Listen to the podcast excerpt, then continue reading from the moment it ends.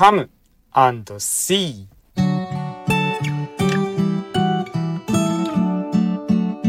こんにちは、誠です。Follow Jesus。今日はヨハネの一章の43節から51節この箇所にはですね、イエス様を知った弟子ビリポが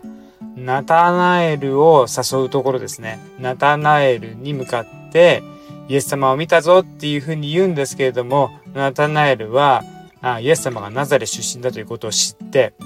そこから偉大な人が出るわけがない。そんな田舎からっていうふうに理屈をこねるナタナエルに対して、えー、ピリポは come and see 来てみなさいっていうんですよね。有名な見言葉ですよね。私たちもイエス様のところに come and see、えー、誘う。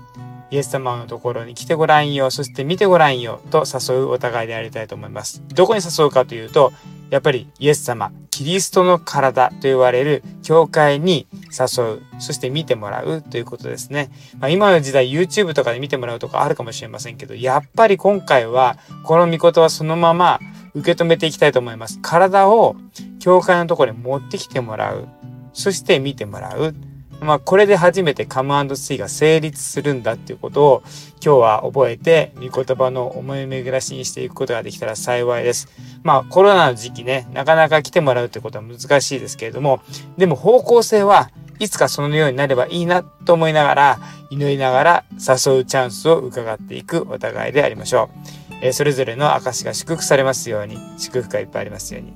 ではまた。